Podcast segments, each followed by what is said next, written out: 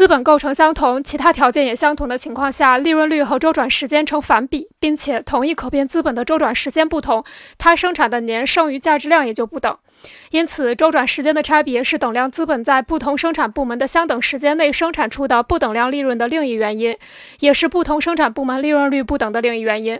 从生产方面来看，它取决于劳动时间的长短和受自然力作用时间的有无。如造船业比纺织业的生产时间长，造林业受自然力作用的限制，生产时间也比较长。此外，生产时间的长短还取决于技术设备、经营管理和劳动生产率水平的高低。从流通方面来说，说它取决于原材料。原料、燃料产地、销售市场的远近，距离越近便越节省周转时间，同时又取决于交通运输、通讯设备以及信息网络系统的先进程度。这些条件越先进，便越节省周转时间。然而，周转时间的差别本身，只有当它影响同一资本在一定时间内所能占有和实现的剩余劳动量时，才具有意义。